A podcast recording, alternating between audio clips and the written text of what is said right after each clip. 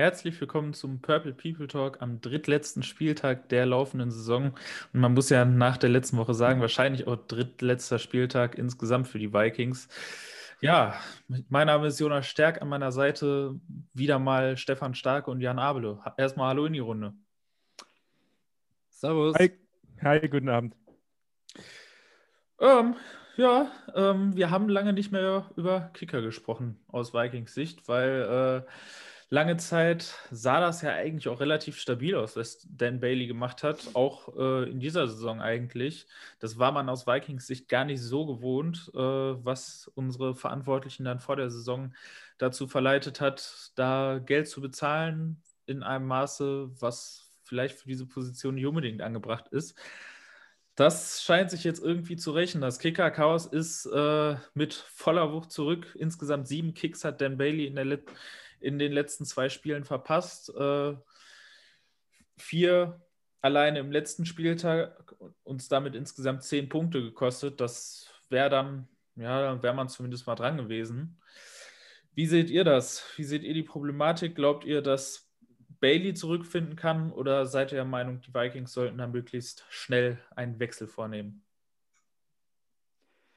Also man muss ja auch noch sehen, das sind ja nicht nur zehn Punkte, die uns da letzte Woche flöten gegangen sind, sondern er hat ja wirklich so die komplette Energie aus diesem Team gezogen und einfach das gesamte Momentum immer wieder aufs Neue gekillt, immer wenn man dabei war, irgendwie wieder aufzuholen und in den Bereich zu kommen, wo man wieder punkten könnte, hat er uns ja wieder komplett ausgebremst und alles zunichte gemacht, was halt auch irgendwann dem Team einen Knacks gibt. Und ja, ich, also ich glaube ganz ehrlich, hätten wir die Kicks gemacht, wäre das Game vielleicht ganz anders ausgegangen. Also nicht nur die Kicking Points, sondern die gesamte Performance vom Team. Zum Thema, ob er sich wieder kriegt. Ähm, ich, also er ist ein Veteran Kicker, er ist einer der akkuratesten Kicker in der History der NFL. Und er hat auf jeden Fall das Zeug dazu, wieder, wieder auf die richtige Spur zurückzukommen und das Ding zu machen. Die Frage ist, können wir es riskieren, darauf zu vertrauen? Und da, also weiß ich nicht. Ich finde, wir haben mit Kickern oft, also ich meine, gut, klar, dann kam hier Daniel Carlson, der nach einem miesen Game direkt gecuttet wurde, aber wir haben mit Kickern zuletzt Blair Walls zum Beispiel einfach viel zu lange rumgeeiert und viel zu lange zugelassen, dass sie uns mit schlechter Leistung immer wieder in die Bredouille bringen. Ich weiß nicht, ob wir mit Stan Bailey wieder diese Route gehen sollten und wieder warten sollten oder ob wir uns nach einem Instant Replacement umschauen müssten. Äh, ich gehe teilweise mit, was Jan sagt. Ähm, ich bin auch eigentlich einer, der Kicker lieber früher als später austauscht. Und absolut, wenn Jan sagt, wir waren in vielen Kickern einfach zu lang dran. Ähm, das ist ohne Frage der Fall. Bei Bailey ist es aber, glaube ich, eine andere Situation. Einfach weil sich nicht wirklich die Frage stellt, ob wir uns das leisten können. Wir müssen es uns leisten. Ja, never pay a kicker ist die, ist das Motto, es sei denn, heißt Justin Tucker vielleicht. Ähm, Bailey verdient, äh, ich glaube, zweieinhalb Millionen. Bei einem Cut kostet er uns aber knapp viereinhalb. Ähm, Geld, das wir nicht haben.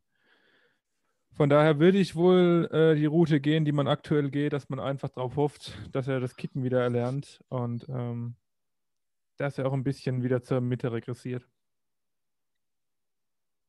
Ja, da kann ich mich nur anschließen. Äh, gerade das Gehalt für diese Saison ist komplett garantiert. Das heißt, da wirst du gar nichts mehr rauskratzen können. Und auch darüber hinaus gehen halt Garantien. Wir haben über diesen Vertrag und über alle Spezialistenverträge, die vor der Saison geschlossen wurden, ja auch mit äh, Britton Colquitt haben wir, glaube ich, zur Genüge gesprochen. Ähm, ja, ich hoffe, man hat es jetzt bei den Vikings endlich gelernt. Also man hat Draftpicks verballert in den letzten Jahren auf einen Kicker. Über einen Trade hat man Draftpicks verballert auf einen Kicker oder Panther, was auch immer der werden sollte. Ähm, man hat äh, Draft, einen Draftpick auf einen Longsnapper verballert, den man na, nach nicht mal äh, zwei Saisons gecuttet hat. Man hat äh, Draftpicks auch auf Panther. Gut, das ist jetzt schon ein bisschen her, dass man das gemacht hat. Äh, aber langsam sollte man es gelernt haben. Man hat dann angefangen, Veteran-Kicker groß zu bezahlen. Auch das hat nicht funktioniert. Der einzige, der einzige Spezialist, der eigentlich konstant funktioniert hat, war der, der Veteran-Minimum gekriegt hat. In den letzten Jahren. Nämlich Kai Forworth. Das ist der einzige, der, der da wirklich funktioniert hat. Und im Endeffekt, ähm, ja, ich, man sollte es einfach langsam gelernt haben, dass äh, Stabilität von einem Kicker auch mit viel Geld im Normalfall nicht äh, gekauft werden kann, sondern man halt einfach hoffen sollte, einen billigen äh, Spieler vom Markt zu holen oder einen undrafted Free Agent, der halbwegs solide ist und damit dann gehen. Und wenn er dann ein oder zwei Kicks mehr verpasst als jemand, der zwei Millionen mehr verdient, dann ist mir das die zwei Millionen Ersparnis wert.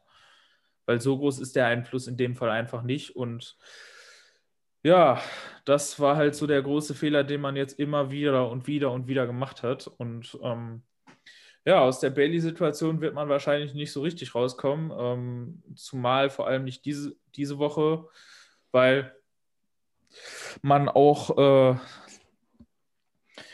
immer wieder, mh, hm, also man hat ja auch die Probleme mit der Covid-Situation, dass man da nicht in der Lage ist, jemanden kurzfristig mit reinzuholen. Also wenn man äh, das Programm, das Testprogramm bei Catanzaro äh, direkt am Tag seines Tryouts angefangen hätte, dann hätte man ihn am Sonntag aktivieren können. Aber ansonsten war da einfach nichts möglich. Und äh, jetzt, wo man dann auch den Practice Squad Kicker gecuttet hat, der, das muss man auch dazu sagen, äh, kein sehr beeindruckendes Resümee hatte. Also das war jetzt niemand, dem man unbedingt zutrauen musste, da jetzt das, der große Ersatz zu sein. Dann war das, dann war ab da eigentlich relativ klar, dass man Dan Bailey jetzt erstmal behalten wird. Und ähm, ja, ich glaube, zumindest gegen die Bears werden wir ihn auf jeden Fall noch sehen, ob man sich das leisten kann. Hm. Sportlich. Hängt, denke ich, ein bisschen von dem Spiel ab, weil wenn man dieses Spiel verliert, dann äh, ist es sportlich sowieso relativ egal, weil dann sind die Playoffs mehr oder weniger äh, verpasst. Das ist ja. eben auch so das Resultat des Spiels letzte Woche. Ähm, du, also du darfst jetzt nicht mehr verlieren. Der, die Vikings ja. müssen jetzt die letzten drei Spiele ab, äh, zu 100% gewinnen, egal gegen wen. Und es wird ja gegen die Saints wahrscheinlich mit Drew Brees noch schwer genug und gegen die Bears kannst du dir überhaupt keinen Ausrutscher leisten und deswegen ähm, gerade wenn man verlieren sollte, macht es überhaupt keinen Sinn mehr, dann noch zusätzliches Geld auszugeben, um eine Situation sportlich zu retten, wo es eigentlich eh nichts mehr zu retten gibt. Deswegen auch für die Zukunft, gerade wenn dieses Spiel verloren geht, würde ich es laufen lassen, muss ich ganz ehrlich sagen. Ja, also Side Note, ich habe mir das vorher nochmal angeguckt. Also der Weg in die Playoffs für uns wäre jetzt tatsächlich äh, Win-Out, also die letzten drei Games gewinnen. Und dann müssten die Carson, äh, Cardinals trotzdem noch eins droppen. Ja. So, also du hast überhaupt keinen Spielraum für Fehler. Ja, die Chance, das aus eigener Kraft zu machen, ist weg. Um vielleicht das Kicker-Thema nochmal abzuschließen, ähm, Jonas hat es richtig gesagt. Der Practice Squad Quicker der Practice Squad Kicker Tristan Viceno, glaube ich, wieder ausgesprochen wird, gecuttet. Was für mich aber auch wieder komplettes Unverständnis hervorruft. Ja? Also, wie gesagt, ich wäre dafür, Bailey zu behalten, einfach wegen der vertraglichen Situation.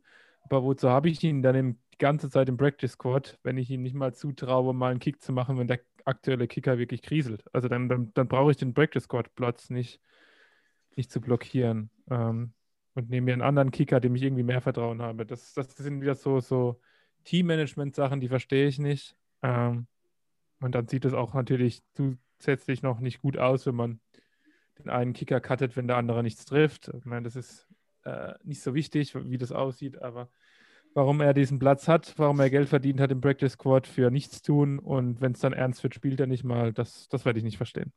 Ja, überhaupt grundsätzlich, warum habe ich einen Kicker auf dem Practice Squad? So, da es gibt so viele Positions, die einfach so viel mehr Wert haben, wo ich einfach dann halt auch mal einen Dart-Pfeil ins Blaue werfen kann und sagen kann, hey, den nehme ich auf meinen Practice Squad. Vielleicht wird aus dem ja irgendwas Verwertbares. Und da sehe ich keinen Kicker, der diesen Wert hätte. Gehe ich mit. Muss natürlich sagen, dass Kicker vielleicht so die Position ist, die am ehesten oder am wenigsten von irgendwelchen anderen Spielern ausgeübt wird. Ja, also im Zweifel kann man einen Guard auf den Tackle stellen. Äh, ein Titan vielleicht als Wide Receiver, wenn es ganz dumm läuft. Ähm, und da ist, denke ich, Covid dann einfach schuld, dass man mehr Kicker in den Practice Squad sieht. Dennoch hast du auch einen Punkt. Ähm, man könnte sagen, man spielt einfach alles aus. Wäre eh sinnvoller. Äh, spätestens letzte Woche nach dem zweiten oder dritten Kick, der, die ja dermaßen weit daneben ging, habe ich mich sowieso gewundert, warum kicken wir überhaupt noch? Was soll das? Ja, ich glaube, das fasst das Ganze doch relativ gut zusammen alles. Also eine Situation, in der die Vikings mal wieder sind, äh, die wenig Spaß gemacht hat. Und man muss es auch dazu sagen, wir haben alle das Kicker-Spektakel, nenne ich es jetzt mal, vor anderthalb Jahren bei den Bears belächelt, wo äh, Matt Nagy ungefähr zehn Kicker im Training hat, äh, hat kicken lassen. Aber ganz ehrlich, das ist mir lieber als die Art von Ressourcen da auf diese Position zu ballern, wie die Vikings das äh, in den letzten Jahren gemacht haben. Weil, ganz ehrlich, okay, das sieht vielleicht nicht cool aus, gerade wenn die Kicker alle relativ mies waren, die man da im Bearscamp gehabt hat. Aber sie sind alle billig. Sie kosten nicht alle eigentlich fast nichts.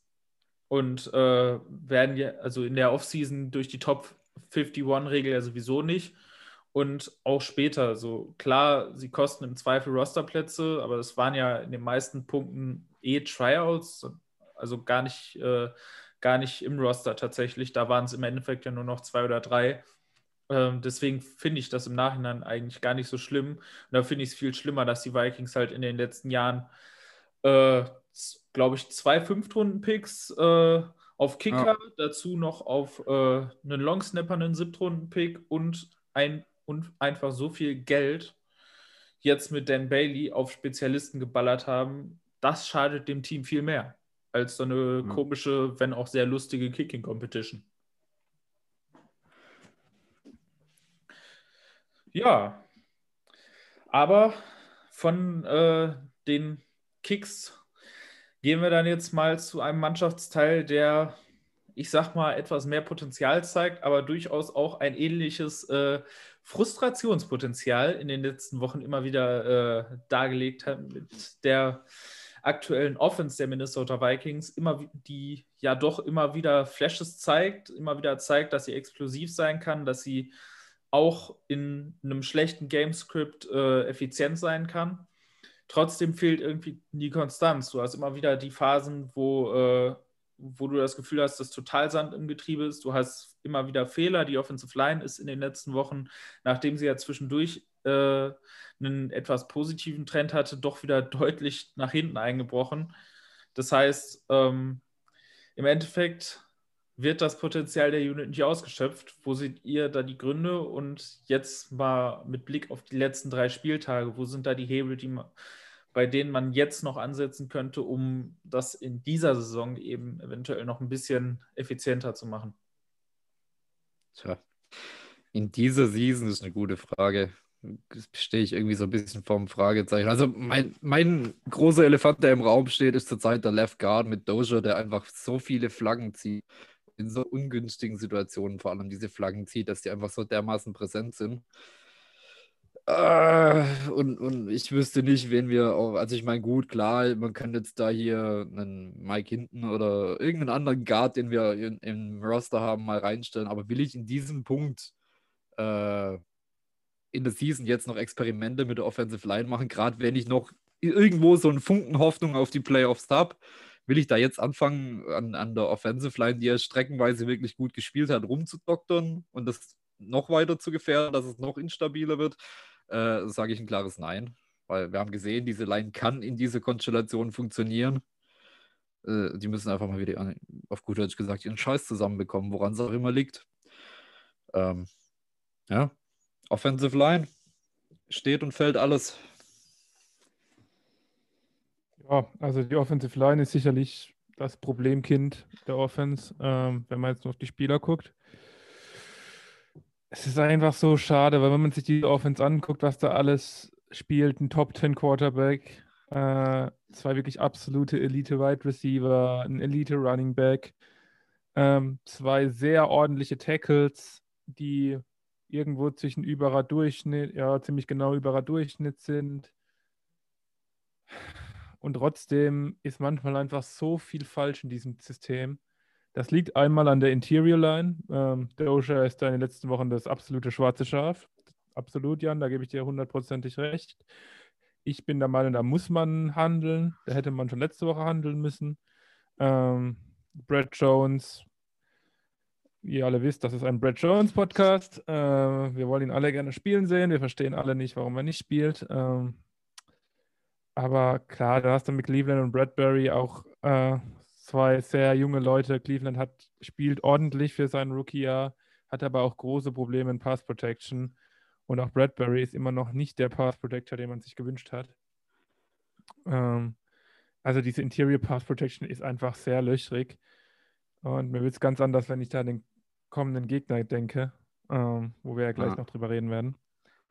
Ähm, und dann ist es mal wieder das Play Calling. Ja. Ähm, das ist zu konservativ. Ich bin inzwischen der Meinung, dass das sogar mehr Zimmer ist als Kubiak, der einfach seine Idee von Football, von offensiven Football durchboxen will, à la Pete Carroll in Seattle. Äh, wir wollen den Ball laufen. Angeblich nimmt man da mehr Zeit von der Uhr. Angeblich äh, nimmt man da dem Quarterback äh, Lasten von der Schulter. Ähm, naja, mit, mit Analytics hat das nichts zu tun. Ähm, ja, Last von der Schulter nehmen bei dritten Mund lang regelmäßig funktioniert halt nicht so geil, ne? Richtig. Ähm, Simmer hat aber seine Vorstellung. Ich glaube nicht, dass wir das noch ändern werden können. Und von daher wird es wohl eher auf die Interior Line hinauslaufen, die man unbedingt nochmal verbessern muss. Ja, ich glaube, ähm, da habt ihr eigentlich fast alles gesagt. Ähm, dazu muss man sagen, also Bradbury hat äh, gerade die letzten beiden Wochen sich eigentlich wieder gefangen. Also der hat sehr stark angefangen, auch in Pass Protection, hat dann zwischendurch ein bisschen nachgelassen, hat sich jetzt aber irgendwie die letzten Wochen wieder gefangen. Ich war, also war auch zwischendurch immer wieder auf dem Injury Report. Also ich glaube, dass auch da äh, so ein bisschen der Faktor drin war. Und ja, vielleicht ist er jetzt einfach auch wieder fit. Ähm, also das war nicht das Problem. Die beiden großen Probleme gerade im letzten Spiel waren halt in Pass Protection, Dozier und Cleveland. Und da kann man auch Cleveland, ja, Rookie, ja, hauptsächlich Tackle, ist alles erwartet worden, muss man einfach so sagen. Aber man kann ihn da jetzt auch nicht komplett rausnehmen. Also der hat acht Pressures zugelassen im letzten Spiel. Das ist viel zu viel. Ähm, also da muss man halt eben auch einfach sagen, so toll der im Laufspiel performt und er macht es wirklich gut im Zone-Blocking-Scheme und es ist sein Schema und äh, da macht er bisher, also da macht er eine richtig gute Figur, aber in Pass Protection hat er einfach gegen stärkere Interior Rusher nicht den Anker, um da zu bestehen und das äh, ist eine Geschichte, die eigentlich alle vorher gesagt haben, die sich halt im Endeffekt bewahrheitet. Man merkt gegen etwas schlechtere Interior Rusher, die halt auch nicht unbedingt den Plan haben, das vernünftig anzugreifen. Da besteht er einfach, äh, weil er technisch relativ solide spielt und damit das halt gegen etwas schlechtere äh, Interior Rusher durchaus gut löst. Das ist mehr, als man von Dozier sagen kann. Aber gegen etwas bessere Interior Rusher ist er halt sofort auf verlorenen Posten, weil sobald die halt äh, technisch etwas ausgereifter spielen, hat er einfach dem körperlich mit seinem Anker einfach nichts entgegenzusetzen. Ja, ansonsten, ihr habt es schon gesagt, also diese Offense hat eigentlich alles, was du brauchst, um vernünftig zu spielen. Sie hat einen guten Quarterback, äh, sie, hat einen, äh, sie hat zwei Top-Receiver und äh, ja, ein dritter wäre ganz schön. Äh, kommen wir auch gleich noch da sicher drauf, äh, wenn es dann auf den Ausblick eventuell auf nächste Saison geht. Aber im Endeffekt äh, sind diese zwei Receiver gerade in Kombination mit zwei eigentlich sehr soliden Titans ähm, ja eigentlich genug, um da ein vernünftiges und konstantes Passspiel aufzuziehen. Ähm, dazu äh, hast du halt auch noch eben in der Offensive Line mit zwei soliden Tackles auch eigentlich alles, was du brauchst, gerade wenn du zusätzlich noch einen soliden Center hast. Du kannst halt auf Guard nicht so krass abfallen. Das ist das große Problem. Und da, also das Schlimmste finde ich eigentlich, dass äh, man während des Spiels letzte Woche, als zwischendurch mal äh, Rashad Hill draußen war, nachdem auch O'Neill draußen war, man Cleveland rausgezogen hat auf Tackle, das war noch richtig. Ähm, aber man dann wieder Drew reingesteckt hat, statt Brad Jones. So, das ist, das ist eine Entscheidung, die kann ich dann überhaupt nicht mehr nachvollziehen. Und dann muss ich auch sagen, auch da sind wir wieder bei der Priorisierung des Running Games. So, das, das kann es halt einfach nicht sein. Mal abgesehen davon, dass er mir auch ein deutlich schlechterer Runblocker als, äh, als Brad Jones ist, aber irgendwie da wieder so viel aufs Scheme fährt und so wenig auf äh, das tatsächliche Talent des Spielers zu gehen, das kann es halt irgendwie nicht sein. Und äh, das ist dann halt so ein bisschen das, was wir bei einigen anderen Coaches in den letzten Wochen und auch bei äh, den Buccaneers letzte Woche im Podcast eigentlich kritisiert haben. Nämlich, dass du deine Offense nicht auf deine Spieler einstellst, sondern dass du versuchst, deine Spieler in die Offense zu pressen. Und wenn die Spieler da nicht reinpassen, dann nehmen die tatsächlich in Kauf, mit schlechteren Spielern zu spielen. Und zwar deutlich schlechteren Spielern um halt irgendwie das Gefühl zu haben, dass die ins System passen. Und das, das ist halt der falsche Ansatz. So, wenn, gerade wenn das Talentgap so groß ist, wie es halt zwischen Brad Jones, der, glaube ich, bei vielen Teams ein sehr solider Starting Guard wäre, ähm, und auf der anderen Seite einem Drew Samir hast und am Ende ähm, du den, den anderen bevorzugst, den schlechteren bevorzugst, bloß weil du das Gefühl hast, dass der etwas besser in dein System passt, so dann setzt du da halt deine Prioritäten falsch. Und äh, das kommt dann dazu noch zu dem Playcalling, was du eben auch gesagt hast, dass da versucht wird, eine Philosophie durchzudrücken. Ähm, so das, das, auch da ist es wieder ähm, A, das Missverständnis, dass man Cousins helfen würde und B, dass du halt einfach nicht das Personal für eine Run First Offense hast. Du hast nicht die Defense dafür, der du vertrauen kannst, äh, Defense Battles zu gewinnen. Du hast nicht die Offensive Line dafür, die konstant auch den Run blocken kann. Das war ja letztes Jahr noch so ein bisschen der Unterschied. Die haben ja letztes Jahr relativ solide als Runblocker gespielt und nur in Pass Protection richtig mies ausgesehen. Dieses Jahr sind sie auch als Runblocker im großen Teil relativ inkonstant. Ähm, und dann dazu kommt halt eben auch noch, dass du einen Quarterback hast, der zwar sich im Pocket verhalten und in seiner Mobilität deutlich verbessert hat, der aber eben trotzdem immer noch kein äh, Dual Threat ist, der äh, das Ganze dann irgendwann mit dem Bein erledigt. Und du hast äh, auch, also du hast halt dann nicht die Offensive Line, die dann im Dropback, in die du dich in diese Situation, in die du dich halt bringst, wenn du halt ständig Third Down hast. Und ich glaube, gegen die Buccaneers ähm, ich weiß gar nicht mehr, ich habe die Zahl nicht mehr im Kopf. Ich habe das irgendwo auf Twitter gesehen, wie unglaublich viele Third-Down-Situationen die Vikings in diesem Spiel hatten. Ähm, und dann spielst du halt komplett gegen dein Personal, während du auf der anderen Seite eben einen Top 10 Quarterback, tolle Receiver und solide Titans hättest, mit denen du ein konstantes Passing Game aufziehen könntest, wenn du es denn nutzen würdest. Und da musst du halt irgendwann einfach, und auch das haben wir in diesem Podcast jetzt schon ewig gesagt, irgendwann begreifen, was du bist, was deine Identität als Team ist und was du für Spieler hast, was die können. Und da fehlt mir einfach im Moment äh, völlig die Anpassung drauf. Und äh, da muss man halt, ich weiß nicht, ob man da, ob es da die irgendwie die nächste Offseason braucht, um das endlich einzusehen oder ob man das gar nicht mehr einsehen wird. Ich weiß es nicht. Aber irgendwann muss man halt einfach an den Punkt kommen, äh, wo man akzeptiert, was man hat und nach dem spielt, was man hat. Und das macht Simmer defensiv eigentlich oft relativ gut. Dafür loben wir ihn auch mal wieder. Aber offensiv weiß ich nicht, warum er das nicht versteht. Ähm, und warum er da eben so komplett gegen seine Idee, die er eigentlich defensiv hat, offensiv versucht, eine Identität gegen die Spieler durchzudrücken, anstatt, wie er es in seiner Defense macht, äh, die durch die Spieler eine Identität zu entwickeln. Ja, ähm, da gehe ich auf jeden Fall mit. Ähm, besonders Sorge macht, ähm, wenn man sich anguckt, dass in dieser Interior Offensive Line wirklich massiv auch Kapital eingesetzt wurde, besonders Draft-Kapital. Es ist nun wahrlich nicht so, dass man sich vor dieser Baustelle irgendwie verschlossen hat. Ähm, aber die Spieler irgendwie alle sehr ähnlich sind. Also wir hatten es bei Elfline gesagt, ich fand selbst ein TJ Lemmings ging in diese Richtung. Äh, jetzt wieder mit Cleveland, der natürlich auf einem anderen Level spielt, aber in Pass Protection auch die Probleme hat. Alle sind sehr athletisch, haben gute Combine-Werte, sind so wirklich Athleten, ähm, weil sie eben auch diesem Outside-Zone-Blocking-Scheme entsprechen müssen. Fehlen aber, bei vielen fehlen halt dann oft die Power gegen sei es ein Akeem Hicks, der jetzt am Wochenende wieder kommt, ähm, sei ein Fletcher Cox, wie sie alle heißen, die starken Defensive Interior Pass Rusher, die eben doch oft über die Power kommen. Da können die einfach nicht gegenhalten.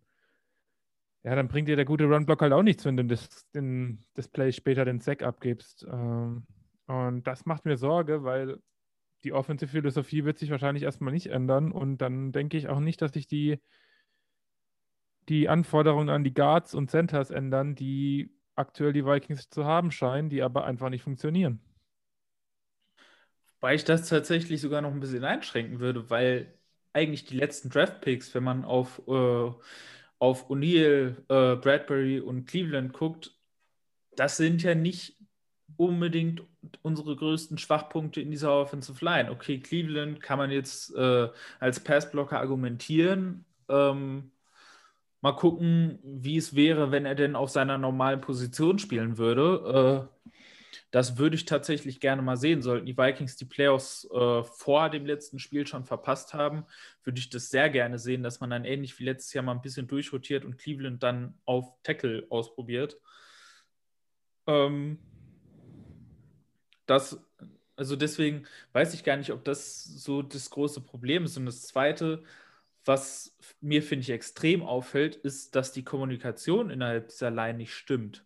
Und äh, das ist ein Problem, da ist es egal, ob du Power hast, egal wie deine körperlichen Eigenschaften sind, das ist ein Coaching-Problem, dass du halt von jedem Stunt, jedem Twist, jedem Blitz, jedem, alles, was äh, so ein bisschen aus der standardmäßigen Konvention rausgeht, hast du das Gefühl, killt die Vikings. So gerade wenn man jetzt das äh, Spiel gegen Tampa sich mal anguckt und da fand ich, da hast du halt jetzt auch einen Defensive Coordinator gehabt, der mit sowas halt viel spielt. Das ist halt jemand, der relativ selten auf einen konventionellen Form Rush setzt. Ähm, sondern der, der trickst da halt viel. Und gerade wenn du auf die Sacks, auf die Pressures guckst, da ist jedes Mal so ein Teil drin und jedes Mal äh, fällt die Vikings-Line bei diesen Teilen komplett auseinander. Ich weiß nicht, ob das an den Spielern liegt, dass die alle keine Ahnung von Football haben. Das, das glaube ich eigentlich nicht. Gerade bei Bradbury glaube ich das nicht. Das glaube ich eigentlich sehr, sehr intelligenter Spieler, ähm, was man ja auch eigentlich nach ähm, College Scouting immer wieder gesagt hat. Aber ähm, also das kann halt eigentlich auch nur, nur ein Coaching-Problem sein, ähm, dass da die Kommunikation halt wirklich so, so schlecht ist. Und du siehst es ja auch an anderen Stellen innerhalb dieser Offense, dass du da in diesem, äh, in diesem Drive da kurz vor Schluss, wo du weit zurückliest, wo du weißt, dass du da jetzt möglichst schnell punkten musst, nach einem Sack 30 Sekunden brauchst, um das nächste Play zu laufen und teilweise äh, nach Unterbrechungen nicht in der Lage bist, deine Leute richtig hinzustellen, da läuft auch coachingmäßig was schief. Das kann, das kann dir in Woche 1 kann ich das noch verstehen. Da kann das noch durchgehen. Aber in Woche 14, 15, da müssen solche Abläufe sitzen. Da kann das nicht mehr passieren, dass du 30 Sekunden in einer Hurry-Up-Situation brauchst, um deine Offense richtig hinzustellen. Und das ist halt das, woraus eben auch viele Pressures eigentlich äh, resultieren, dass irgendwie die Kommunikation gerade innerhalb der O-Line fehlt, ähm, wo dann eben auch an vielen Stellen einfach falsche Entscheidungen ge getroffen werden, wo die Leute falsche Leute blocken, wo die Zuteilung nicht stimmt, wo dann irgendein ganz einfacher Stunt die ganze Line und die ganze Zuordnung wieder komplett durcheinander bringt. Und da muss ich sagen, da ist es dann auch irgendwann kein individuelles Problem mehr mit den Spielern, sondern da, äh, da muss generell strukturell irgendwas passieren.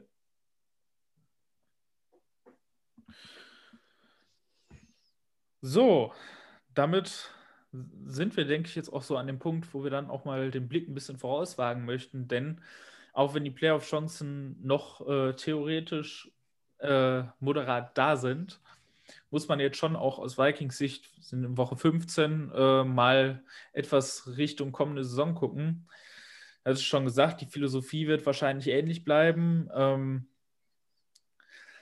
aber ja, es ist eine Offense, die eigentlich sehr großes Potenzial hat, die eigentlich in vielen Punkten sehr gut besetzt ist. Äh, wo würdet ihr ansetzen? Wo glaubt ihr, kommen Änderungen für die kommende Saison und wo müsste auf jeden Fall was passieren, um eben in der nächsten Saison den Schritt von einer potenziell explosiven und äh, insgesamt etwas überdurchschnittlichen Offense bis rein in, ich sag mal, eine Top 7, 8 Offens, also wirklich mal unter dem Besten, äh, da reinzukommen, wo man ja mit dem aktuellen Personal durchaus irgendwie hinkommen könnte.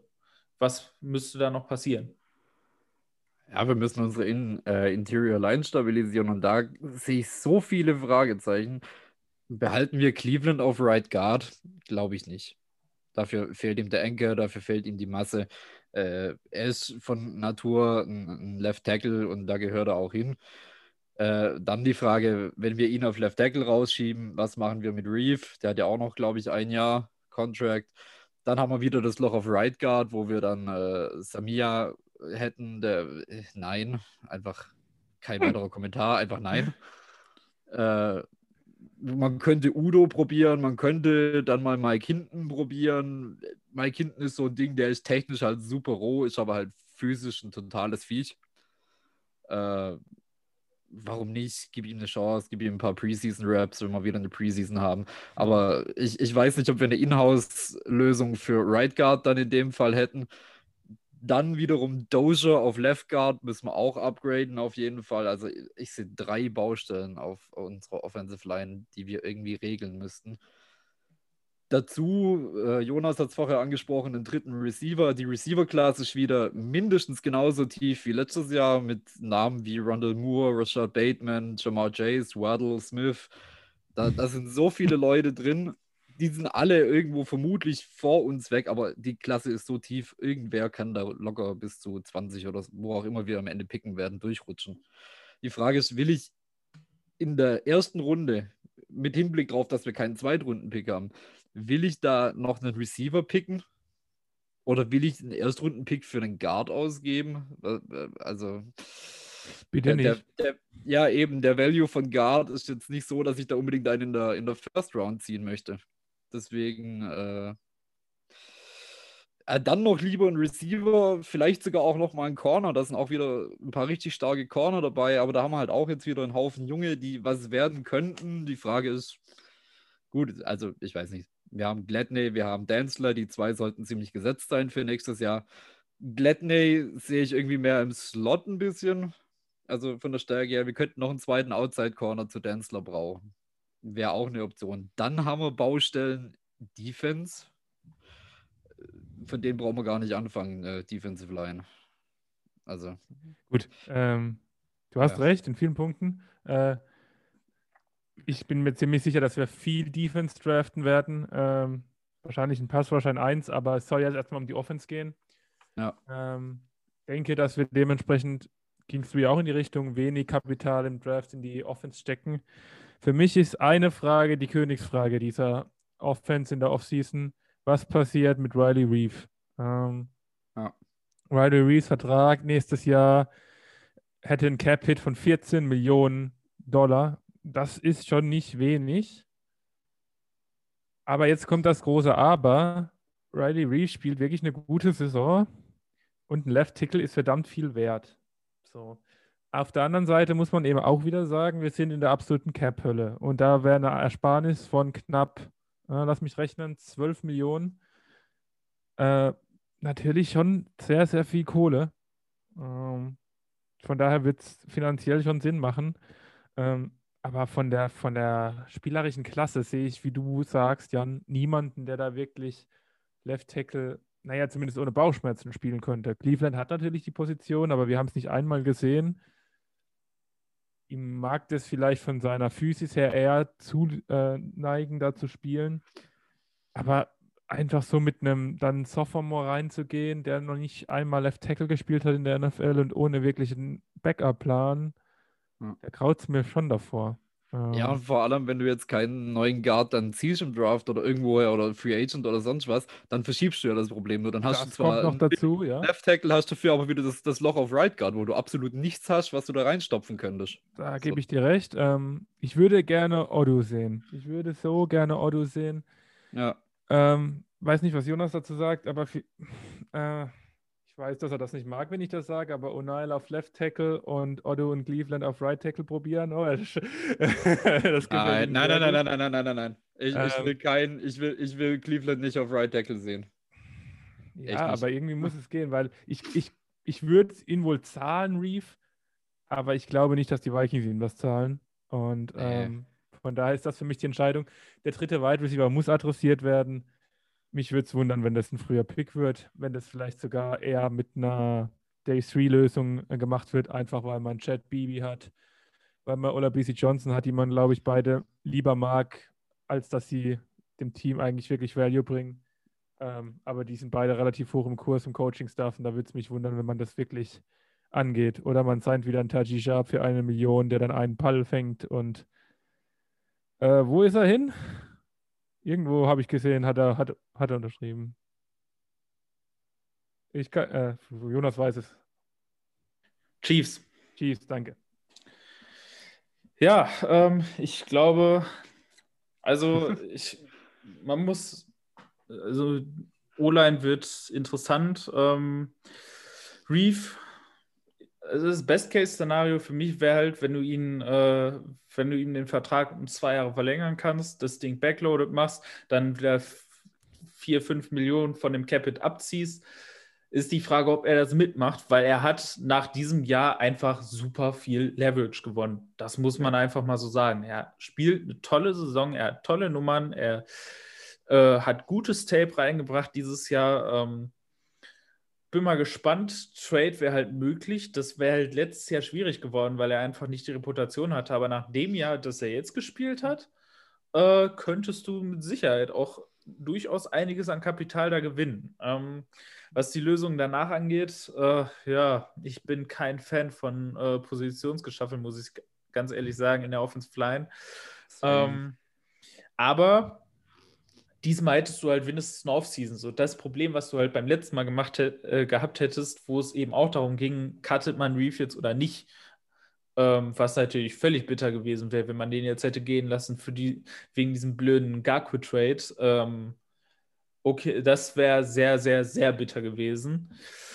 Aber diesmal hättest du halt mindestens eine Offseason, um da ein bisschen was auszuprobieren. Du könntest Udo ausprobieren, du könntest Cleveland auf Left Tackle, auf Right Tackle ausprobieren. Ähm, du kannst halt das machen, was ich mir eigentlich vor der letzten Saison so ein bisschen gewünscht hatte, nämlich dass du wirklich so das ganze Off-Season-Workout eine tatsächliche, ernsthafte Exhibition daraus machst, dass du einfach mal alle überall mal ausprobierst und einfach die besten Leute den Platz verdienen lässt.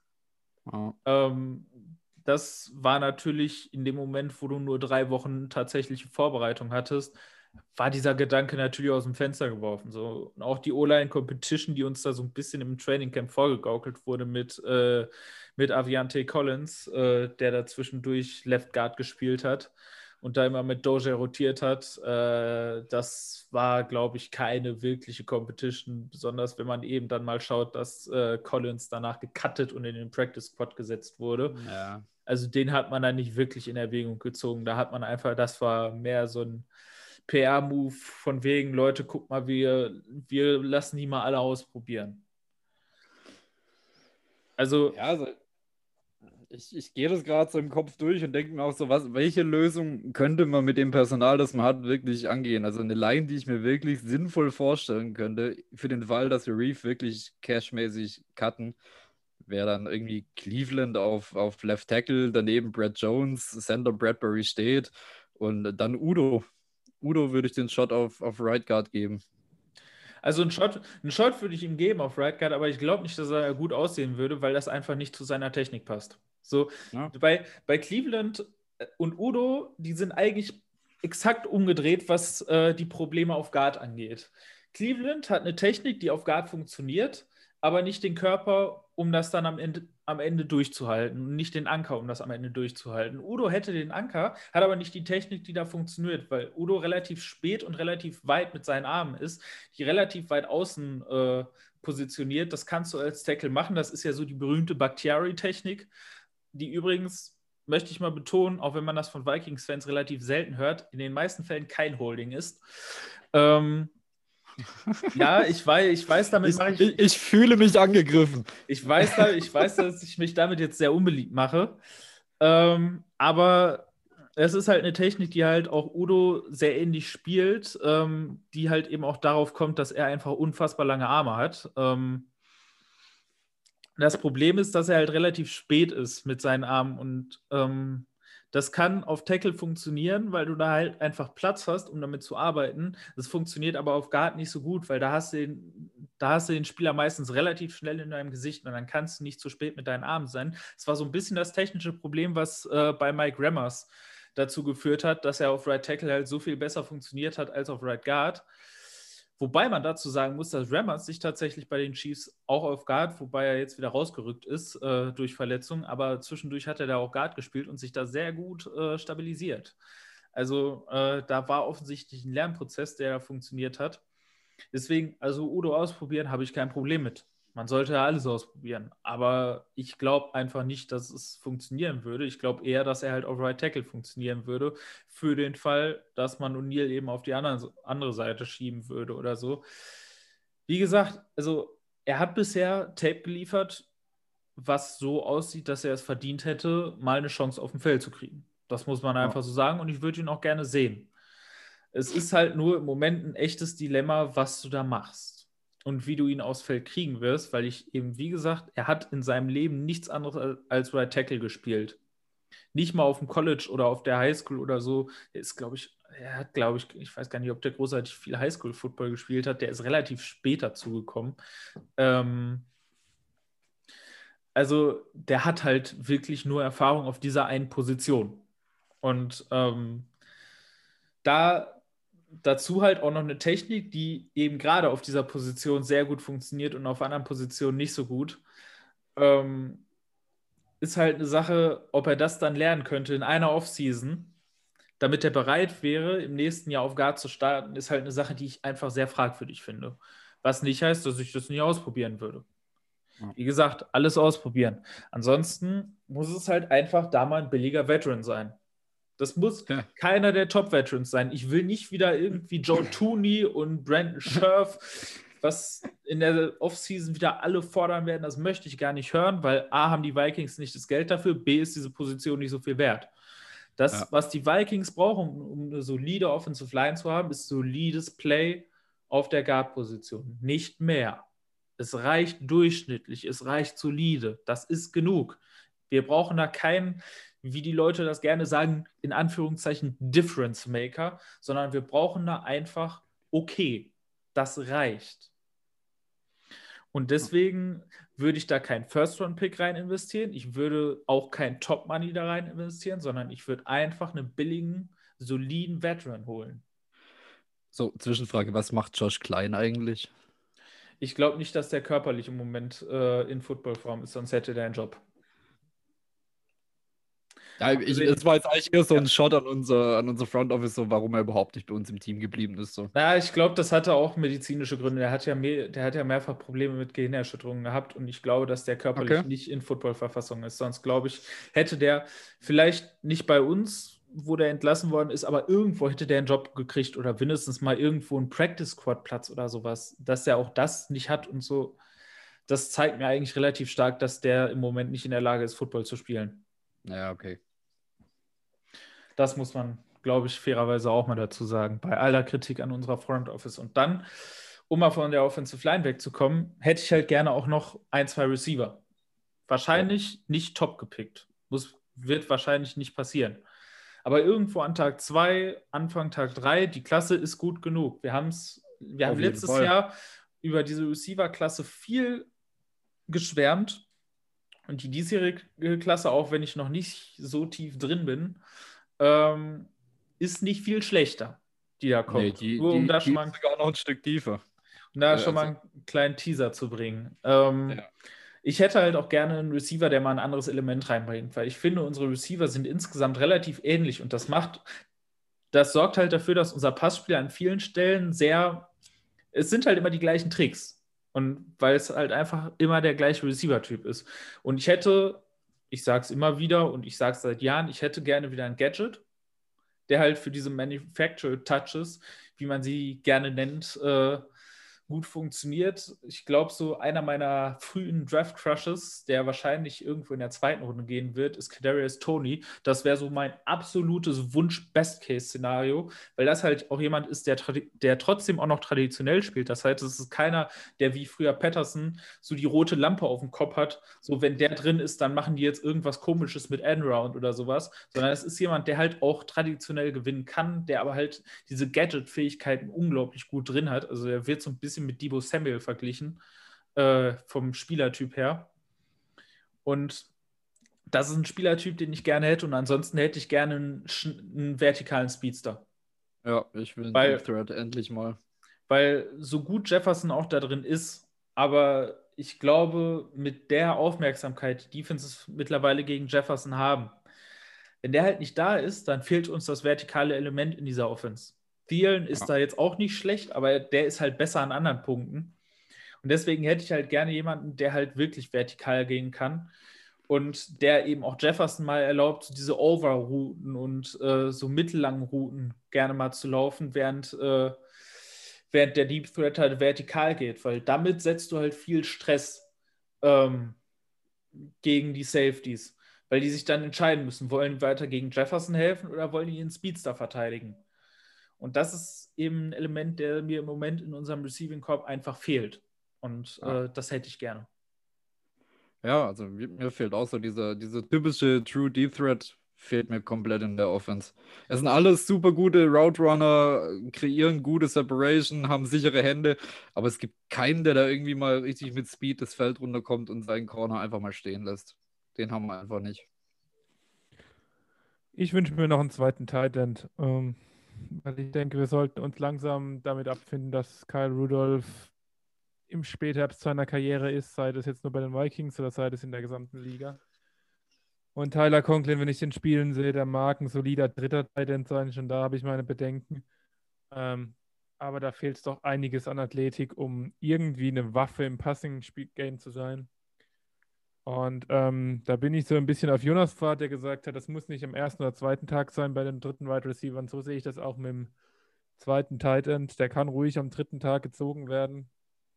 Der sollte für mich athletisch sein ähm, und wissen, wie man den Ball fängt. Ähm, viel mehr muss der nicht können. Ähm, den wünsche ich mir, weil ich finde es immer wieder krass, was Irv Smith trotz seiner eigentlich marginalen Rolle für einen Einfluss auf diese Offense haben kann und besonders, was passiert, wenn der nicht auf dem Feld steht oder wenn er nicht fit auf dem Feld steht, wie letzte Woche gesehen. Ja, ich meine, ähm, ich habe ja spaßeshalber im Laufe der Woche einen Mockdraft gemacht, auch wenn ich über viele der Prospects, die ich da gezogen habe, bisher an der Oberfläche bin, um es mal vorsichtig zu sagen. Und ähm, unter den 15 Picks, die ich gezogen habe, es wird nicht so kommen, weil ich weiß, dass die Vikings da die Prioritäten anders setzen, waren drei Wide Receiver, die alle von ihrer Art sehr, sehr unterschiedlich sind und ein Tident an 103, also ungefähr an dem Punkt, wo Stefanie ihn gerne hätte. Da sieht man mal wieder, wir denken sehr ähnlich Football. Ich weiß nicht, ob du den Mockdraft gesehen hast, aber ähm, ähm, ja, aber es ist, da gehe ich komplett mit und ähm, ich glaube auch, dass Kyle Rudolph auf jeden Fall ein Kandidat sein sollte für äh, Paycut oder Cut beziehungsweise Trade auch so gern ich ja. Kyle Rudolph mag, er ist ein absoluter Sympathieträger, aber es ist einfach zu viel Geld für das, was er an Production hat. Muss man ja, mittlerweile zwei, einfach zwei so Catches sagen. pro Game, zwei Catches pro Game im Durchschnitt, so das äh, ja, da kann ich auch einen undrafted Free Agent dafür aufs Feld packen. Ja, und für, auch für vom Gehalt. Verdient nächstes Jahr 9,5 Millionen Dollar. Ja. ja. Und fast 6 Millionen, glaube ich, könnte man davon abkratzen. Oder zumindest etwas über 5 Millionen kann man davon Ziemlich genau 5, ja. Kann man davon auf jeden Fall abkratzen. Und ähm, ja, wie gesagt, also in dem einen Mockdraft, den ich da gemacht habe, habe ich Tony gezogen, hatte ich ja schon gesagt. Was ich von dem halte, dann Shee Smith, der ein äh, klassischer Slot-Wide Receiver ist, und Jalen Darden, der äh, ein Speedster ist. Und das, ist, das sind die Receiver-Typen, die ich halt gerne hätte. Ja. Ja, ähm, damit kommen wir aber wieder zurück in die Gegenwart und zwar auf das Spiel, was jetzt am Wochenende ansteht. Es ist, ähm, ich sag mal, das Endspiel für beide Teams, weil der Verlierer ist im Endeffekt ja faktisch raus aus dem Playoff-Rennen. Ähm, die Bears haben eine lange Niederlagenserie hinter sich gehabt, ähm, haben ja quasi so den entgegengesetzten Saisonverlauf gehabt zu den Vikings. Die Vikings sehr schlecht gestartet, dann rangekommen, die Bears auf der anderen Seite äh, gut gestartet, da deutlich overperformed und dann absolut eingebrochen. Ich glaube, sechs Spiele hintereinander oder so verloren gehabt. Witziger Fun Fact: Vikings und Bears haben, nie, haben nie gleichzeitig äh, verloren oder gewonnen. Das heißt, an jedem Spieltag, wo beide gespielt haben, hat einer gewonnen, einer verloren. Gut, jetzt, wo sie gegeneinander spielen, wird diese Statistik nicht brechen, sofern man nicht unentschieden spielt. Ähm, auch das zeigt wieder, also es ist ein sehr, äh, ein sehr gegensätzlicher Saisonverlauf, tatsächlich im wahrsten Sinne des Wortes. Ja, ähm, nach wie vor die Defense der Bears, äh, ich sag mal, das Prunkstück, auch wenn die in den letzten Wochen etwas nachgelassen hat. Äh, offensiv ist man in einen etwas besseren Rhythmus gekommen mit Mitchell Trubisky, nachdem der von Nick Foles wieder übernommen hat, wobei man auch da sagen muss, dass äh, da definitiv die Defenses, denen man äh, begegnet ist in den letzten Wochen mit Green Bay, Detroit und Houston, äh, sicher nachgeholfen haben, um dieses Bild so aussehen zu lassen. Ist natürlich die Frage, ob die Vikings Defense da so viel besser ist als die drei genannten Defenses. Aber ähm, ja, man scheint da zumindest ein bisschen besser in Schwung zu kommen. Aber um mal auf dieses Matchup gleich mal zu kommen, Bears Offense gegen Vikings Defense, wie seht ihr dieses Matchup? Äh, wo seht ihr Punkte, wo die Vikings attackieren können und wo glaubt ihr, können die Bears eventuell gefährlich werden? Bears Offense. Ich meine, die, die Season über ist die Bears Offense ja nicht besonders. Ich glaube, Nummer 25 in Scoring und eine super, super schlechte Third Down Conversion Percentage. Ich glaube, die sind sogar letzte, was Third Downs angeht. Äh, was haben sie großartig an Waffen? Montgomery ist zurück, hat jetzt ein, zwei ganz gute Spiele abgeliefert. Bei Trubisky der, steckt irgendwo so zwischen Genie und Wahnsinn. Drei Games ist er komplett Müll und auf einmal macht er wieder eins, wo er aussieht, als wäre er ein NFL-Quarterback. Äh, Receiver-mäßig Alan Robinson, so die einzige wirkliche Hausnummer. Da vertraue ich drauf, dass äh, Denzler den relativ gut bremsen kann, wenn er so weiterspielt wie die letzten Wochen. Er wird ihn nicht neutralisieren können, aber er wird ihm auf jeden Fall das Leben ein bisschen schwer machen können. Ähm, ja, also ich glaube ganz ehrlich, Pass Rush können wir uns eh mittlerweile äh, mehr oder weniger abschminken. Die Hoffnung habe ich mittlerweile ein bisschen beerdigt, dass wir da mal irgendwie Druck generieren können. Ähm, ich würde tatsächlich sehr auf Coverage setzen. Ich würde mit den Linebackern relativ viel in Coverage äh, droppen. Ich würde Trubisky dazu zwingen, das Ding zu werfen. Ähm, und dann gucken, was man draus macht, weil Trubisky ist immer für einen Bock gut. Also der, der kann immer mal irgendwie einen Aussetzer haben und irgendeinen Scheiß zusammenwerfen.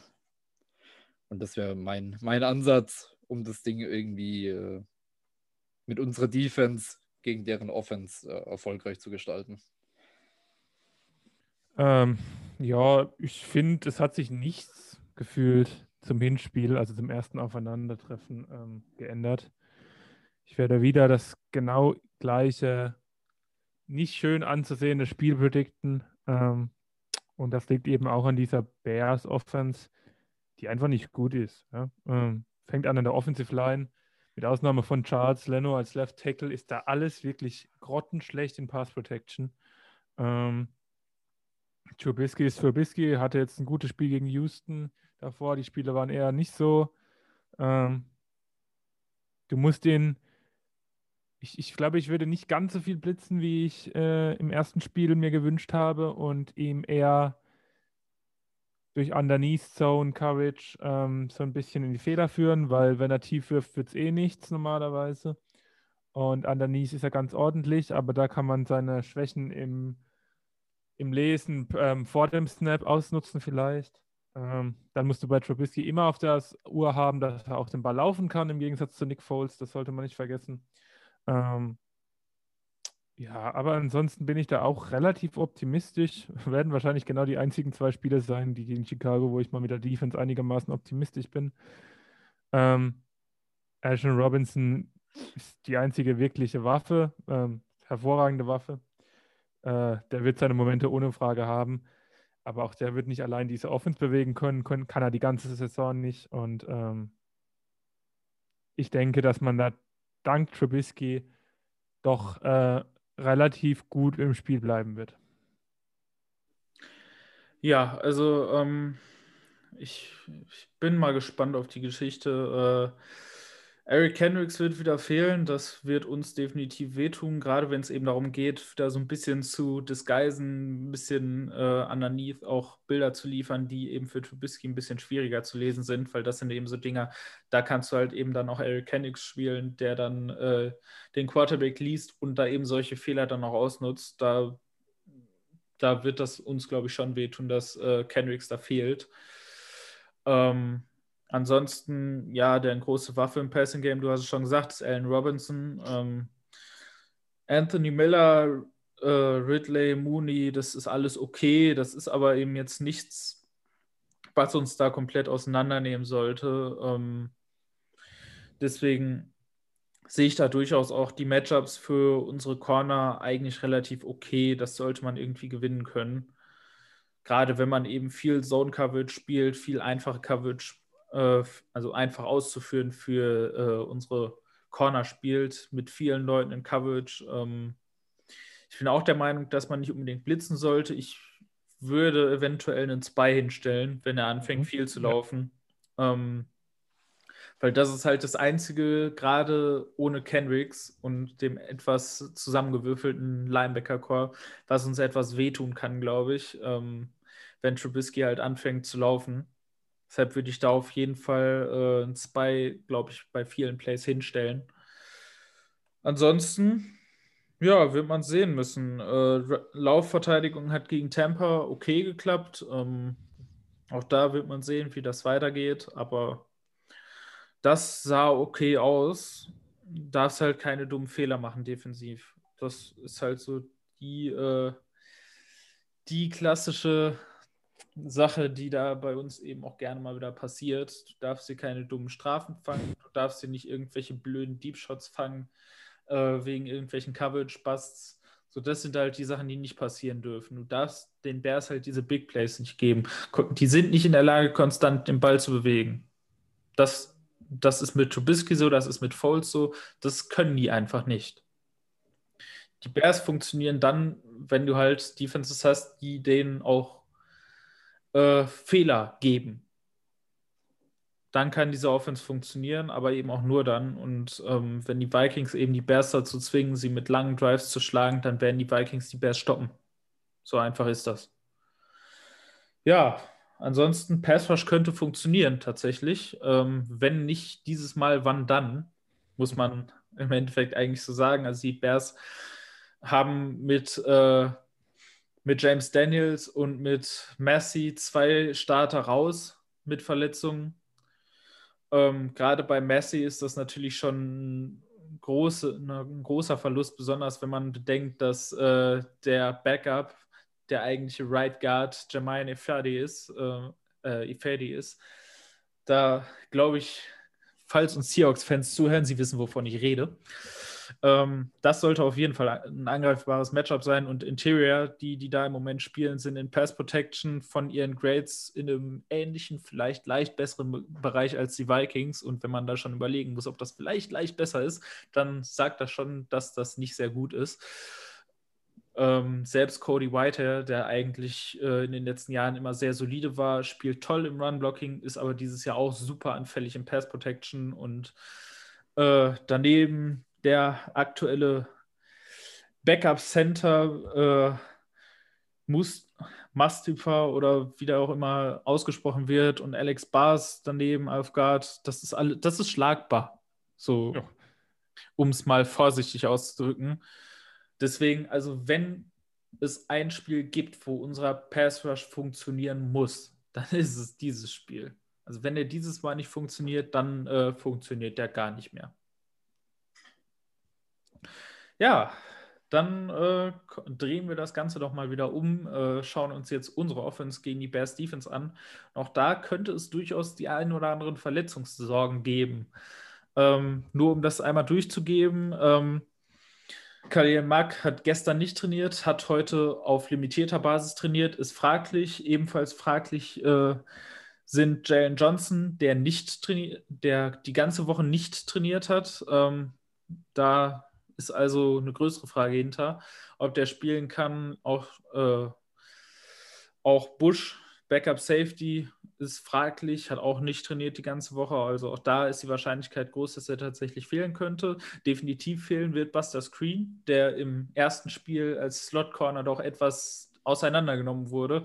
Also da war es oft tatsächlich, wenn im Passspiel irgendwas dahingegangen ist, dann hat man immer geguckt, wo ist Buster Screen und im Normalfall war dann danach der Ball ähm, mit dem Receiver, der ihn gefangen hat.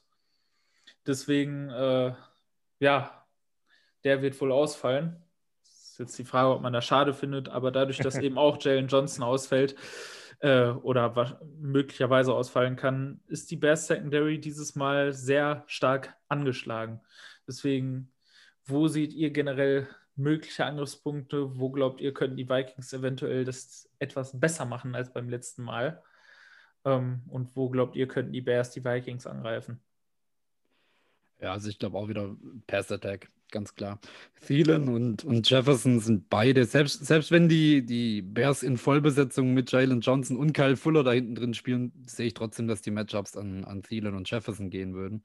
Ich meine, gut, Jalen Johnson spielt für einen Rookie echt eine eigentlich ganz solide Saison kann man nicht drüber klagen. Kyle Fuller ist so, kann man nehmen, durchaus, ist ein, ist ein solider Veteran-Corner, aber beide durchaus äh, schlagbar durch, durch so gute Receiver wie Jefferson und Thielen. Ähm, was ich definitiv nicht probieren würde, was wir hoffentlich auch aus dem ersten Matchup gelernt haben, ist das Run-Game, wenn Akeem Hicks, äh, Akeem Hicks da drin steht. Also der einzige Grund, dass wir in unserem ersten Matchup mit den Bears dann am Ende trotzdem 100 Yards Rushing für Cook hatten, war einfach nur, dass Akeem Hicks irgendwann verletzt vom Platz ging. Bis dahin, bis zu diesem Zeitpunkt ist Cook ja nur in die Ziegelwand gelaufen. Ähm, also da sollten wir definitiv unsere Lehre gezogen haben aus dem ersten Matchup und einfach von Anfang an äh, ein deutlich gebalancederes Game spielen und vor allem den Pass benutzen. Also wir haben einen super QB, der wirklich akkurate Pässe wirft. Wir haben zwei Top-Receiver. Benutzt sie und schlag diese jetzt vor allem auch äh, durch Verletzungen geschwächte Secondary. Warum nicht? Warum, warum müssen wir es die ganze Zeit mit dem Run probieren und so viele wichtige Downs und, und Drives wegwerfen unter Umständen? Die ganze Season über immer wieder. Also ja, Playcalling haben wir es so oft schon besprochen. Aber die Matchups gehen in der Hinsicht meiner Meinung nach klar an uns, vor allem wenn dann Jalen Johnson noch ausfällt. Ja, ähm, kann ich fast eigentlich nur unterschreiben. Das Matchup Vikings Offense gegen Chicago Defense ist halt auch relativ schnell beschrieben. Ja? Du, du hast eine defensive Front, besonders eine defensive Line, die dir komplett überlegen ist insbesondere Interior mit Hicks, mit äh, Byler Nichols. Ob Max spielen wird, weiß ich nicht. Ich gehe jetzt mal davon aus. Ähm, Ziemlich sicher. Alles andere sehen die Vikings schon ganz gut aus eigentlich. Ja? Cousins, ich wiederhole es nochmal, ist mindestens ein Top 10 Quarterback dieses Jahr. Jefferson und Thielen braucht man nicht drüber reden. Die haben jetzt eine Secondary, die A nicht gut spielt und B jetzt wirklich noch echte Verletzungssorgen hat. Ähm, auch die Safeties sind lang nicht mehr das, was man in Chicago mal gewohnt war. Ähm, Danny Trevason rennt da auf Inside Linebacker rum und weiß selber nicht, was er dazu macht. Irgendwie, der, der spielt die ganze Saison nur Grütze. Ähm, das, das schreit alles nach viele Pässe, von mir aus auch kurze Pässe, dass der Passwash natürlich nicht durch, all, äh, allzu schnell durchkommt. Ähm, vielleicht mal ein Spiel, wo Kubiak auch Leute frei schemen kann, weil einfach die Cover Guys wirklich so schwach sind. Und ich habe halt wirklich die Befürchtung, dass wir nichts gelernt haben. Genau das, was Jan gesagt hat. Ich glaube ja. nicht, dass wir es gelernt haben. Ich glaube, wir werden wieder die ersten drei Quarter, wenn es einigermaßen eng ist, mit Delvin in irgendwelche Mauern rennen. Und das nochmal hat überhaupt nichts mit Delvin zu tun. Da kann der Junge am wenigsten dafür. Er ist halt der Running Back, der das spielen muss. Und dann macht er vielleicht aus einem minus 3 Yard Run, minus 1 Yard Run oder 0 Yard Run und dann haben wir nichts gewonnen. Und ähm, dann sind wir wahrscheinlich alle frustriert. Ja. Also diese ganzen eigentlich richtig guten Voraussetzungen für unsere Passcam schreit eigentlich schon wieder so nach 25 Touches für Devin Cook. So, wenn es reicht, wenn es reicht. Ja, wenn es reicht, Minimum. So, es wäre es wär einfach typisch. Ja, ähm, erstmal kleine nette Anekdote zu Bears Defense, also Anekdote nicht wirklich, sondern äh, kleine statistische Tatsache, die nicht oft vorkommt. Die Bears Defense hat einen zu 100% ausgeglichenen EPA pro Play zugelassen, nämlich 0,000. Auf die dritte Nachkommastelle hast du das selten. Ähm, ist damit im Moment Zehnter in der Liga. Äh, Nummer 14 gegen den Pass, Nummer 9 gegen den Lauf. Also auch da mal wieder äh, klare Tendenz, wo sie eigentlich schlagbar ist. Äh, gerade in den letzten Wochen hat sich das sehr stark verstärkt, weil man eben auch einfach immer mehr Verletzungsprobleme in dieser Secondary hatte. Ähm, und auch diesmal, Jalen Johnson könnte ausfallen, Buster Screen wird ausfallen. Und auch wenn er nicht wirklich gut ist, aber äh, die möglichen Backups in diesem Fall wären Kindle Wildor äh, und Duke äh, Shelley. Also das ist jetzt kein sehr namhafter Ersatz, um das mal vorsichtig auszudrücken.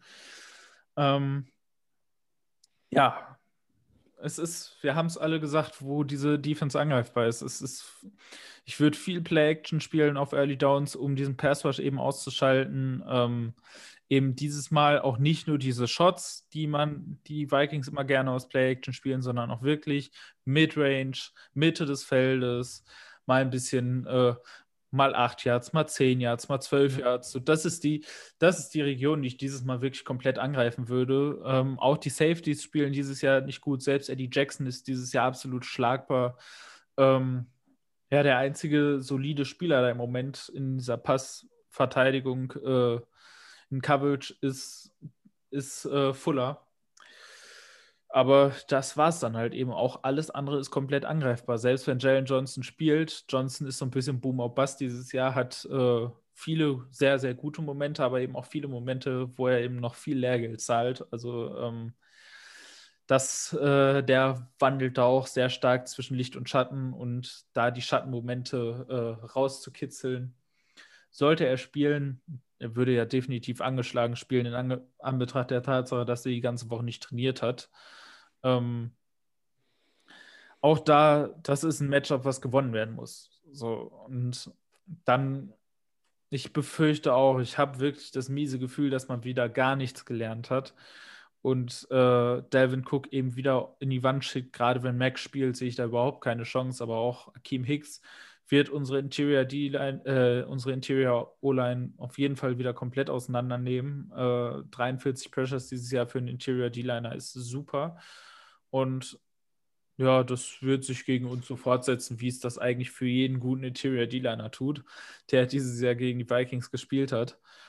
Ähm, ja, es wird nur über den Pass funktionieren. Es wird nur funktionieren, wenn Kubiak dieses Passspiel zulässt. Und ähm, ja, du hast es auch schon gesagt, also Cook hatte im letzten Spiel weniger als zwei Yards pro Carry, bevor, äh, bevor Hicks vom Feld war. Also auch da mal, um das ein bisschen einzuordnen. Und er hatte, glaube ich, am Ende 31 Laufversuche in einem Spiel, wo er es eigentlich nicht hätte haben dürfen. Also das, das kann einfach nicht sein. Und wenn die Vikings wieder in dieses Spiel mit so einem Gameplan gehen, dann äh, wird das sehr, sehr hässlich. Und dann in Anbetracht der Tatsache, dass du halt mit Rudolph eben auch ein, wieder eine Passing-Game-Waffe nicht hast, die du gerade bei Third Down sehr gut gebrauchen könntest, darfst du dich halt in diese Third Down-Situation gar nicht reinbringen. Und ja, wie macht man das am besten? Richtig, nicht bei Early Downs laufen oder das zumindest in Grenzen halten. Und im Endeffekt hat man ja eigentlich den Blueprint äh, vor ein paar Wochen gesehen, wie es die Packers eben angestellt haben gegen, die, gegen diese Bears Defense. Und jetzt werden natürlich viele sagen, oh, die haben Aaron Rodgers und das ist anders. Und nein, es ist nicht wirklich viel anders, weil die Bears haben schlechtere, äh, die Packers haben schlechtere Waffen im Passing Game. Ja, sie haben einen besseren Quarterback dieses Jahr, aber sie haben auf der anderen Seite eben schlechtere Waffen im Passing Game und äh, sie haben ein Schema, was einfach sehr ähnlich ist wie das der Vikings. Und deswegen wäre es eigentlich eine Idee, das eben als Blueprint zu sehen, wie man diese Bears Defense schlagen kann. Und deswegen gibt es eigentlich keine Ausrede, da jetzt wieder stupide in die Wand zu rennen. Und trotzdem werden sie es tun. Also yeah. ich, ich habe wenig Hoffnung. Ähm, gut, man kann jetzt sagen, unsere Offense sieht trotzdem nicht so scheiße aus, das stimmt. Ähm, man muss auch sagen, dass wir wirklich viel Qualität auf der Seite haben, haben wir jetzt heute schon ein paar Mal besprochen. Aber selbst wenn wir viel passen würden, sehe ich nicht, dass unsere Interior Line, die hat ja trotzdem Probleme, ja. Die, man, man nimmt ihnen ein bisschen die Verantwortung, ähm, aber sie hat trotzdem Probleme gegen diese Interior Defense. Und ähm, das wird so oder so kein schönes Spiel, da bin ich mir sicher. Ich sehe nur, dass wir deutlich mehr Chancen haben, wenn wir den Ball mehr und vor allen Dingen früher passen. Ja. So, dann kommen wir jetzt auch langsam mal äh, an den Ende der Folge und mal wieder zu den Tipps für das kommende Spiel. Und deswegen würde ich sagen, Jan, fang noch mal wieder an. Äh, dein Ergebnistipp Vikings gegen die Bears. Ich fange an. Ich glaube, es wird ein hässliches Game. Es wird viel zu eng. Hm. Lass, mich, kurz rechnen. Ich glaube, wir gewinnen das Game mit 23 zu 17. So. Ja, äh, ja ich habe den verkickten PAT obligatorisch mit eingerechnet. ähm, ja, äh, um dann gleich mal die Angst von Stefan zu nehmen, dass er eventuell am Ende äh, die Einstimmigkeit brechen müsste, äh, kann ich schon mal sagen, äh, ich habe ein sehr schlechtes Gefühl, weil ich eben auch das Gefühl habe, dass die Vikings nichts gelernt haben und Delvin Cook wieder in die Wand schicken werden. Und dass Trubisky gegen eine Defense, in der Eric Kendricks fehlt, äh, zumindest mit seinen Beinen ein bisschen was machen kann, ein bisschen mehr machen kann, als Nick Foles gemacht hat. Und selbst das hat ja schon fast gereicht bei den Special Teams Fehlern, die die Vikings gemacht haben. Und nachdem die Vikings in den letzten Wochen so konstant so viele Special Teams Fehler gemacht haben, können wir nicht davon ausgehen, dass sie gegen die Bears ein perfektes Special Teams Spiel machen werden. Ähm, dementsprechend kann man auch da davon ausgehen, dass da wieder Fehler sind. Und da ich eben fürchte, dass es auf äh, defensiver Seite dieses Mal ein bisschen schlechter wird, als es beim letzten Mal war, tippe ich auf eine knappe 22 zu 20 völlig unnötige Niederlage. Ich habe mir lange Gedanken gemacht ähm, und ich glaube, dass diese Serie reißt diese Serie, die Jonas gesagt hat, äh, dass die nicht reicht, reißt, Entschuldigung, ähm, dass die Bears, äh, die Bears und die Vikings immer unterschiedliche Ergebnisse haben. Ähm, deswegen mein Tipp und mein gleichzeitige Bold Prediction ähm, in einem 19 zu 19 ein Tie, weil beide Offenses genug Fehler machen, beide Defenses zwei Turnover forcieren und in der Overtime wenig geht. 19 zu 19. Tipp und Bold Prediction. Oh Gott. Ja, wenn wir dann die erste Bold Prediction schon haben, nehmen wir doch gleich mal die zweite. Jan. Äh, ich habe mir noch gar keine so richtig überlegt. Ähm, die erste Bold Prediction, die mir in den Kopf kam, war, Dan Bailey spielt ein cleanes Game und trifft alles, aber die ist mit meiner, mit meiner Ergebnis-Prediction schon wieder aus dem Fenster geflogen. Ähm, Ach, Irv Smith macht nochmal einen Doppelpack. Der, der legt einen Doppelpack-Touchdown hin. Ja. Jo, das glaube ich, äh, könnte man sehen. Ähm, ich bleibe bei meiner Bold Prediction von letzter Woche, weil sie ja eigentlich schon wahr geworden ist und äh, nur die Herren in Schwarz-Weiß was dagegen hatten. Gladney holt ja. seine erste Career Interception. Letzte Woche hat er es eigentlich schon gemacht. Ihm wurde es weggepfiffen, weil äh, Mike Evans ausgerutscht ist. Äh, und beim zweiten Mal ist ihm der Ball vom Teamkollegen aus den Händen geschlagen worden. Dieses Mal gegen Trubisky wird es funktionieren. Dieses Mal wird das machen und holt seine erste Interception. Ja, damit. Sei ihm gegönnt. Damit äh, sind wir dann auch am Ende äh, für diese Woche. Ich würde mal sagen, ich wünsche allen ein äh, hoffentlich nicht zu spannendes, aber äh, erfolgreiches und äh, nicht ganz so hässlich wie erwartetes Spiel. Ähm,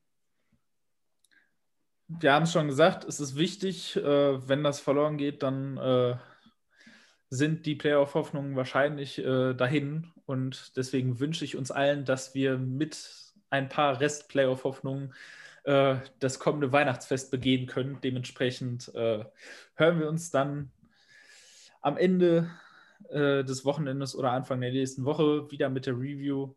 Und ich wünsche euch ein schönes Spiel und Skoll. Skoll und reingehauen. Skoll.